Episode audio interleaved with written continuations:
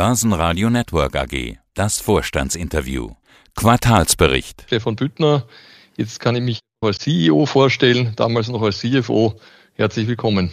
Hast im Studio das Börsenradio grüßt Andi Groß. Ja, also neues Jahr, neuer Name, aber nicht so ganz. Also der Finanzvorstand von Agrana Büttner steigt auf zum CEO. Was ändert sich eigentlich für Sie? Ja, also bis jetzt, ehrlicherweise, ändert sich gar nicht so wahnsinnig viel. Die Themen sind die gleichen, die Herausforderungen sind die gleichen. Man hat ein paar andere Termine, aber inhaltlich hat sich nicht so viel verändert.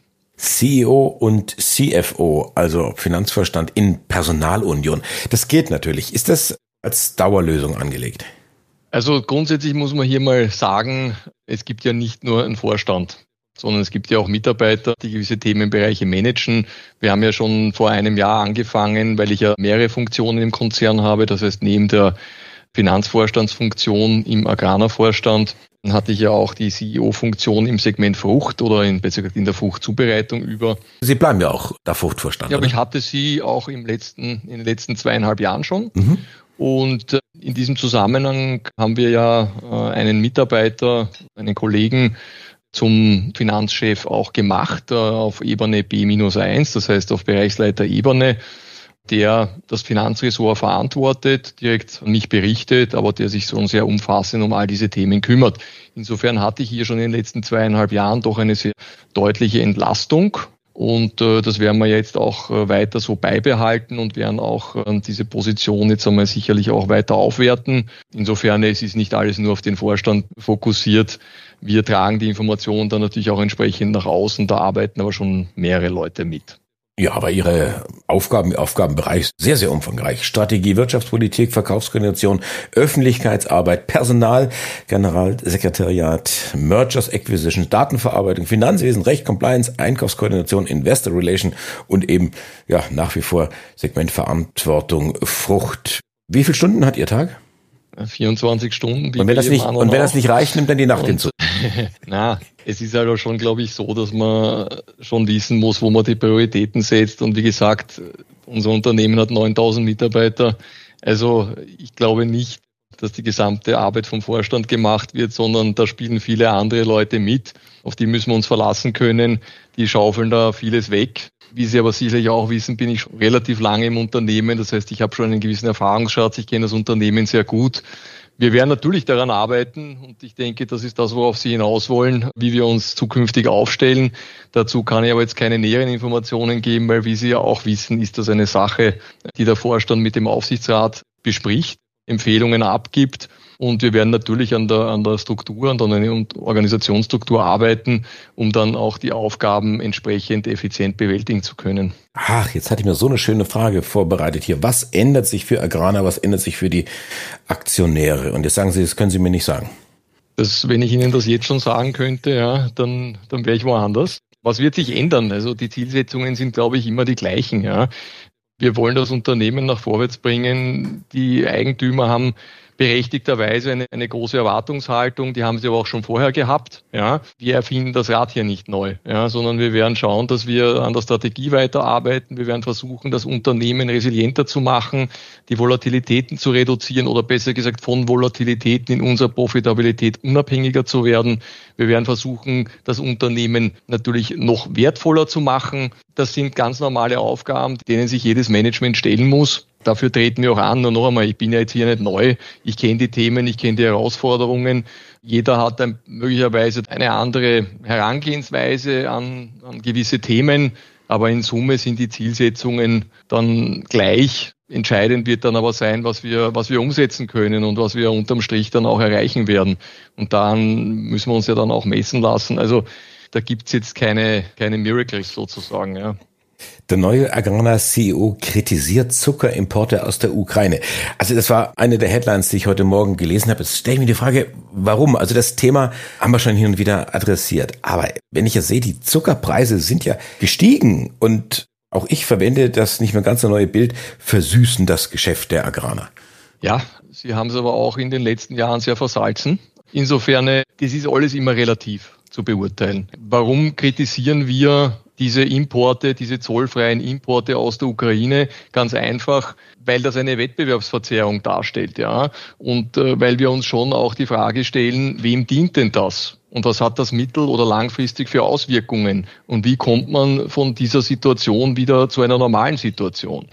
Deswegen müssen wir das auch kritisieren, weil es in Europa keine positiven Effekte hat. Ja, dass der Preis jetzt so hoch ist für den Zucker, das ist ja nicht deswegen, weil wir uns das alle wünschen oder weil das hausgemacht ist, sondern das ergibt sich ja aus einem Angebot- und Nachfragezustand, wie das halt so ist. Nur wir hatten auch Jahre, wo wir Preise hatten, die nur ein Drittel so hoch waren, wo wir hunderte Millionen Verluste gemacht haben in dieser Industrie. Ja, da hat sich ja auch keiner sage ich mal, darum gekümmert, dass die Preise so tief sind. Jetzt reden natürlich die Leute, dass die Preise so hoch sind, da sind ja auch Kosten dahinter. Ja. Schauen wir uns die Personalkostensteigerungen an, vor allem in der EU die Inflation, die ja ein enormer Kostentreiber ist. Schauen wir uns die Rohstoffpreise an, die natürlich auch entsprechend gestiegen sind und die Energiepreise. Das ist ja nichts, von dem wir uns entkoppeln können und wir brauchen gewisse Standards. Und all diese Dinge zusammen ergeben ein notwendiges Preisniveau.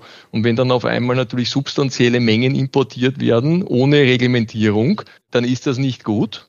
Das sieht man aber nicht nur beim Zucker, das sieht man auch beim Getreide. Und solche Entwicklungen führen automatisch ja dann zu Un Unstimmigkeiten. Ja. Das ist ja nicht so, dass dann jeder sagt Hurra und jeder möchte natürlich die Ukraine unterstützen. Das ist überhaupt keine Frage. Aber wir müssen uns auch die Frage stellen, wer wird durch solche Maßnahmen tatsächlich unterstützt? Und ich habe meine Zweifel, dass diese Unterstützungsleistungen dort ankommen, wo sie eigentlich ankommen sollen. Weil es gibt ja ein paar Handelsunternehmen, die jetzt hier brillante Geschäfte machen. Keiner weiß, welche Qualität wird hereingeliefert, was steht da für ein Saatgut dahinter, was haben wir in Europa für Auflagen, was haben wir für Qualitätsanforderungen, was hat dieser Zucker wirklich für eine Qualität, wo kommt er wirklich her und wer verdient daran.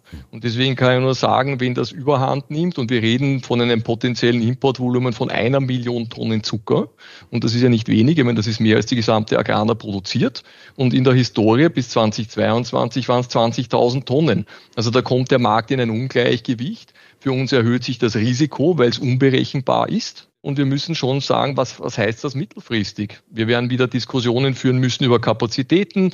Die Anbauer haben Unsicherheiten, der Preisdruck wird wieder kommen. Und ich sage immer, man kann das ja alles machen, aber da braucht es einen guten Plan dafür und dann braucht es auch Regeln, an denen man sich orientieren kann. Ansonsten können wir das Geschäft nicht managen. Also Angebot und Nachfrage machen den Preis. Das gilt auch für Zucker oder ganz speziell für Natürlich. Zucker. Was heißt das jetzt, wenn der Zuckerpreis steigt? Haben wir weniger Angebot und eine höhere Nachfrage? Wie hat sich ja. das jetzt dargestellt? Wir haben keine höhere Nachfrage, wir haben natürlich ein unterproportionales Angebot und das ist eine logische Konsequenz der Entwicklungen der letzten Jahre, wo es zeitweilig zu viel Zucker gegeben hat, vor allem nach dem Ende des Quotensystems 2017. Da wurde zu viel angebaut. Man muss ja immer auch bedenken, dass, dass die EU ja ein geschlossener Markt an sich im Wesentlichen ist. Ja? Und wenn das Angebotsvolumen die Nachfrage deutlich übersteigt, dann führt das natürlich zu einem unglaublichen Preisdruck, weil es halt ein Commodity nun mal ist. Den Preisdruck haben wir gesehen. Dann kommen natürlich noch andere Faktoren hinzu wie Corona, die die Nachfrage beeinflussen, Tourismus etc., Konsum. Das haben wir alles gesehen. Letzten Endes hat das aber dazu geführt, dass natürlich weniger Zuckerrüben angebaut werden. Dann müssen Sie natürlich wieder das zusammensehen mit den sehr stark steigenden Getreidepreisen. Hier spielen ja auch Krisen immer eine Rolle, weil Commodities steigen immer dann massiv an, wenn Krisen kommen, weil es natürlich auch oder ein Spekulationsmoment hier drinnen gibt. Ja. Und es war ja nicht schwer vorherzusagen, dass diese Kurve wieder steil nach unten gehen wird. Da brauchen Sie noch bei 2009 nachschlagen. Da haben wir gleiche Bewegungsmuster gesehen. Und jetzt sind wir auch beim Getreide schon wieder fast dort oder quasi dort, wo wir vor dieser ganzen Krisensituation mit dem Russland-Ukraine-Krieg gestartet sind. Ja, also das geht dann sehr dynamisch und sehr schnell. Das ist aber auch in Ordnung. Auf das kann man sich zumindest dann in gewisser Art und Weise einstellen. Aber eine sehr lange Periode mit sehr tiefen Rohstoffpreisen bei der Zuckerrübe führt natürlich zu einem reduzierten Angebot und dann müssen die Preise wieder steigen. Dann müssen sie wieder die Anbauer attraktivieren, dass sie wieder Zuckerrübe anbauen. Nur wie Sie wissen, Feldfrüchte können Sie nicht von heute auf morgen erzeugen. Die müssen Sie anbauen, dann müssen Sie sie ernten, dann müssen Sie die Anbauer davon überzeugen. Da braucht es Maschinen, da braucht es Infrastruktur etc. Also das ist ja nicht so, dass man wie ein Erdbeer fällt, ja, wo Sie heute sagen dieses und morgen jenes. Also das ist ja schon ein bisschen was anderes hier. Und in, in diesem Sinne ist das eine logische Entwicklung gewesen. Ja, der sehr tiefen Preissituation. Und eins haben wir auch gelernt, und das weiß jeder, der in volatilen Commodity-Märkten tätig ist, desto stärker das Pendel in eine Richtung schlägt, desto stärker schlagt es nachher in die andere Richtung. Deswegen wollen wir Extremsituationen möglichst vermeiden. Das Ukraine-Thema, um da nochmal zurückzukommen, das wird eine Extremsituation auslösen allalong, wenn man diese unkontrollierten Importe nicht in einer gewissen Art und mhm. Weise beschränkt. Wo ist denn das Pendel momentan? Wenn ich mir die Zahlen anschaue, nach drei Quartalen Umsatz plus siebeneinhalb Prozent, das EBIT verdreifacht, das Konzernergebnis ver oh, das kann ich jetzt gar nicht so rechnen. 1346,3 Prozent. Also solche Zahlen kommen wohl raus, wenn Finanzvorstand auch Vorstandsvorsitzender würde. Diese ja. Zehntel Nachkommastelle bei einem Tausender Prozentsatz. Wie kommt das zustande? Ich kann Ihnen da jetzt auch nicht helfen. Ja. Also erstens kann ich das jetzt ganz nicht so nachvollziehen. Zweitens, schauen Sie, es gibt Sondereffekte. Im letzten Jahr hatten wir beträchtliche Sondereffekte. Wir haben Sonderabschreibungen gehabt in Höhe von 90 Millionen Euro. Das können Sie nachlesen. Die haben wir in diesem Jahr nicht. In der Regel, wenn Sachen sehr tief sind und dann sehr hoch werden, dann gibt es hohe prozentuelle Veränderungen. Mehr kann ich dazu jetzt nicht sagen.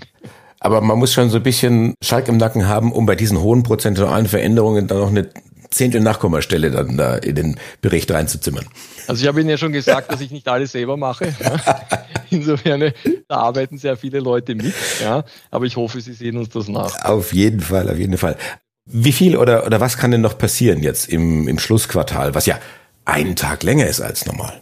ja, es kann immer was passieren. Es kann immer was passieren, aber es wird hoffentlich nichts, also das haben wir ja vor mittlerweile schon fast knapp zwei Jahren gesehen, was alles passieren kann. Es können immer Dinge passieren, mit denen keiner rechnet, aber wenn wir die mal außen vor lassen, wird nicht wahnsinnig viel passieren. Es ist ja dann doch so, dass unser Geschäft über gewisse Zeiträume hinweg relativ gut berechenbar ist. Ja, wir haben Verkaufsverträge, wir haben Ernten, die abgeschlossen werden.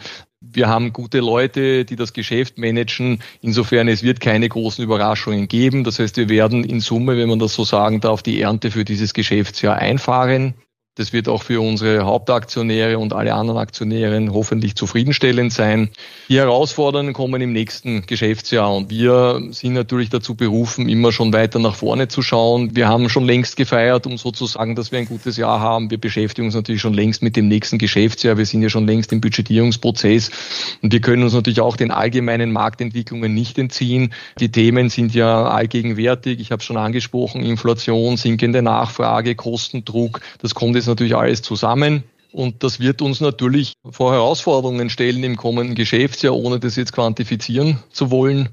Aber auf das bereiten wir uns im Moment vor und da sind wir natürlich auch ganz hart am, am Arbeiten mit allen Verantwortlichen im Unternehmen, dass wir da das dann auch möglichst gut bewältigen können. Also die Krise ist abgehakt, die ist vorbei. Agrana hat in den Wachstumsmodus geschaltet. Das hat man Mitte vergangenes Jahr schon gehört. Es gab eine Delle im Geschäft mit der Stärke. Haben Sie die mittlerweile ausbeulen können? Na, na, die Delle ist noch da. Und wir arbeiten daran, die auszu, wie haben Sie das genannt? Ausbeulen. Ausbeulen, ja, ist ein gutes Wort. Also, sagen wir mal so, eine Beule wäre uns lieber als eine Delle.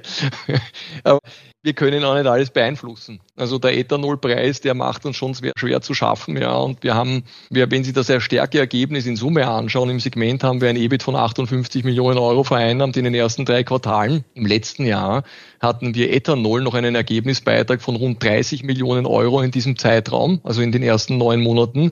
In diesem Jahr haben wir in den ersten neun Monaten ein Minus von 4 Millionen Euro zu verbuchen. Das heißt, die Differenz ist rund 35 Millionen Euro bei einem Gesamtergebnis von 58 können wir schon sagen, dass die Stärkeprodukte das zu einem Großteil kompensiert haben. Aber auch das muss man erst einmal weghebeln. Ne? Das heißt, ja, die Delle ist da, sie ist aber eigentlich relativ klein dafür, was wir im Ethanol-Business eigentlich für einen Ergebnisentgang haben. Und jetzt müssen wir halt daran arbeiten, dass wir die Delle zumindest einmal komplett ausbeulen und dass es dann vielleicht, dass wir es damit vielleicht ein bisschen übertreiben können. Ja. Aber das können wir nicht alles beeinflussen, weil den Ethanolpreis können wir gar nicht beeinflussen. Auch der hängt wieder von diversen Faktoren ab. Da spielen Importe eine Rolle, da spielen Beimischquoten eine Rolle. Das ist alles nicht so ganz transparent und wir haben nur einen bedingten Einfluss darauf. Die Kosten können wir auch nur bis zu einem gewissen Grad beeinflussen, was Rohstoff und Energie anbelangt. Das ist natürlich der Haupttreiber. Also insofern, das ist eine Challenge, aber da arbeiten wir dran. Vielleicht so ein bisschen Wirtschaftspolitik. In Deutschland haben die Landwirte demonstriert gegen mögliche Kürzungen bei den Subventionen. Wie ist denn die Stimmung unter den Landwirten in Österreich? Also wir haben das natürlich mitverfolgt, was in Deutschland da passiert, aber wie gesagt, da kann ich jetzt dazu natürlich nicht, nicht viel sagen, ja. In Österreich hätte ich das in dieser Form bis jetzt nicht wahrgenommen, aber man weiß ja nie, was die Zukunft bringt. Ja, also wir werden das natürlich genau beobachten, aber, aber ich hätte da jetzt keine spezifischen Wahrnehmungen gehabt. Anderes Thema noch. Die Welt setzt derzeit zunehmend auf diese Abnehmspritze. Und es gibt Analysten, die sehen so am, am fernen Horizont das Geschäft mit den Fast Food in Gefahr, die McDonalds und so weiter dieser Welt. Wenn man das jetzt so weiterspinnen würde, möglicherweise auch das Geschäft mit dem Zucker, was dadurch angegriffen werden könnte? Also ich muss jetzt ehrlicherweise sagen, dass ich mich mit der Abnehmspritze noch nicht nein, beschäftigt nein, habe. Sie, Sie nicht, aber, Sie sind ja rank und schlank, aber der Rest der Welt macht das offensichtlich. Aber also wenn das so sein sollte, glaube ich, dass das schon eine sehr fragwürdige Entwicklung ist. Das kann ich überhaupt nicht nachvollziehen. Und was mir noch viel mehr schockiert, muss ich ehrlicherweise sagen, also wenn wir die Diskussionen verfolgen der letzten Jahre, über den potenziell negativen Einfluss auf die Gesundheit von Zucker beispielsweise, dann würde ich hoffen, dass schon hier vielleicht auch mal in der, in der allgemeinen Wahrnehmung oder auch in der Informationsgestaltung nachgeschärft wird und dass man die Leute vielleicht einmal über potenzielle Nebenwirkungen von solchen Instrumenten aufklärt, weil also da bleibe ich dann doch lieber bei meiner Sachertorte oder was auch immer, bevor ich die Abnehmspritze konsumiere. Ich glaube, am Ende des Tages ist es besser, wenn man ein bisschen Disziplin an den Tag legt. Ja, das wirkt sich übrigens in allen Lebenslagen relativ gut aus. Ja, es ist immer die Frage oder sozusagen die Menge macht das Gift. Also ich glaube, man kann diese Dinge auch so ganz gut in den Griff bekommen. Abnehmspritze, ja, also ganz ehrlich, ich kann mit sowas nichts anfangen und ich halte das auch für gefährlich, sage ich ganz ehrlich. Also dann lieber grünen Tee, der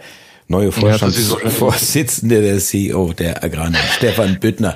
Dankeschön für dieses Interview und bis zum also nächsten Mal. Also ich empfehle den grünen Tee besser als die Atemspritzige. Alles Gute. Börsenradio Network AG. Hat Ihnen dieser Podcast der Wiener Börse gefallen? Dann lassen Sie es uns doch wissen und bewerten Sie unseren Podcast mit vollen fünf Sternen. Vielen Dank und bis zum nächsten Podcast. Alles rund um Börse.